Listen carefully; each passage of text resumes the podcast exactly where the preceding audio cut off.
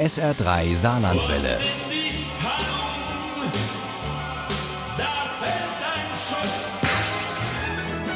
Der Krimi-Tipp. Heute machen wir mit dem SR3 Krimi-Tipp eine kleine Reise ins Weserbergland, nach Böhmen und in die Vergangenheit, deren Schatten einen bekanntlich immer wieder einholen. Die Autorin Nané Lenard, und da habe ich mich doch wirklich mal foppen lassen, gell? Ja, von wegen Französin hätte ich nicht meine findige Kollegin Barbara Stigulinski, ich wäre nie drauf gekommen, dass die Frau in Wirklichkeit Nicole Annette Holzendorf heißt und aus Büggeburg kommt. Aber der Künstlername steht ihr gut und sie hat eine ganze Reihe Krimis geschrieben, die genau zu diesem Thema passen. Der aktuellste heißt Schattenzorn und Uli Wagner stellt uns diesen Krimi und seine Autorin vor.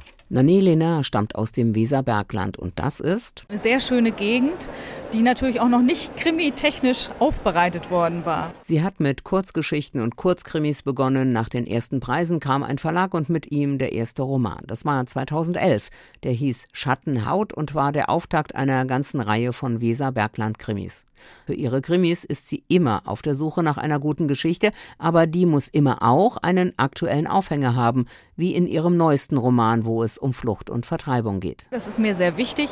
Ich möchte, dass das Buch nachhalt. Eigentlich sind es Gesellschaftskritiken im Krimimantel.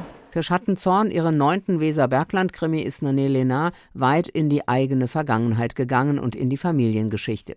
Und so, erzählt Nané Lena, fängt dieser Krimi an. Es wird ein Greis an der Rundenberger Windmühle erschossen, und zwar mit Kriegsmunition. Hauptkommissar Wolf Hetzer kann seinen linken Arm und vor allem die Hand nach seiner schweren Schussverletzung immer noch kaum nutzen und ist in letzter Zeit so ein richtiger Stinkstiefel geworden. Er ist gerade bei Nadja, der Gerichtsmedizinerin, als der Notruf von der Rodenberger Mühle reinkommt und fährt mit ihr also eher zufällig zum Tatort. Dort geht er spazieren, um keinem in den Füßen zu stehen, und findet am Boden etwas Glänzendes, ein kleines Schild. Kurios, es war sogar graviert. Für Paul 1880.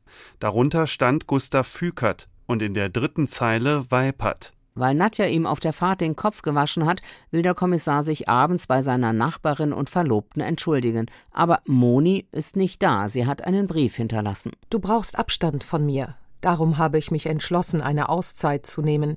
Bitte such mich nicht. Ich werde mich bei dir melden. Vor lauter Aufregung vergisst Wolf Hetzer, das Fundstück zu den Fallakten zu geben. Sein Kollege Peter Kruse ermittelt im Umfeld des Toten und findet heraus, dass seine Schwiegergroßeltern den Mann gekannt haben. Wer bringt denn Greise um? Babuschka und Aras hatten schon oft von dem zugezogenen Rentner erzählt, aber der hatte sich doch als Wenny vorgestellt. Wenzel oder Wenzelslaus ist die deutsche Form von Watzlaw.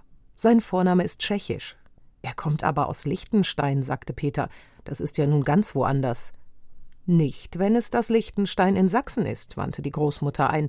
Das liegt ganz in der Nähe der tschechischen Grenze. Als ob die Kommissare Hetzer und Kruse nicht schon genug Rätsel zu lösen hätten, plagt Wolf Hetzer auch noch das schlechte Gewissen. Er hat Moni sträflich vernachlässigt, er hat in ihren Sachen rumgeschnüffelt und dabei einen alten Kasten gefunden, der wie ein Waffenkoffer aussieht, und er hat dieses Schild, das er an der Rodenberger Mühle an sich genommen hat, immer noch nicht bei der Spusi abgegeben. Inzwischen ist dir bekannt, dass der Tote aus der Nähe dieses Ortes Weipert stammte.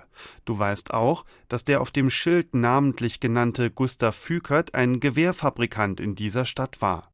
Es besteht immerhin die Möglichkeit, dass dieser Watzlaw mit einem historischen Gewehr umgebracht worden ist. Schattenzorn ist eine packende Zeitreise vom Vorkriegsböhmen ins Weserbergland der Jetztzeit. Nané Lenar verbindet die aktuellen Schrecken von Flucht und Vertreibung mit der Geschichte ihrer eigenen Familie und baut diese über Rückblenden geschickt in einen aktuellen und besonders kniffligen Kriminalfall. Sehr spannend und sehr berührend. Schattenzorn von Na, nee, Lena ist bei CB Niemeyer erschienen. Das Taschenbuch hat 368 Seiten und kostet 13 Euro. Das E-Book gibt es für 7,99. Und wenn Sie gut aufgepasst haben und noch ein bisschen Glück dazu, dann haben Sie in der kommenden Stunde die Chance, diesen Krimi zu gewinnen im SA3 Krimi-Quiz. Viel Glück! Ohne Krimi geht die Mimi nie ins Bett. Für Mimi und andere Krimi-Fans. SR3 Saarlandwelle. Hören, was ein Land fühlt.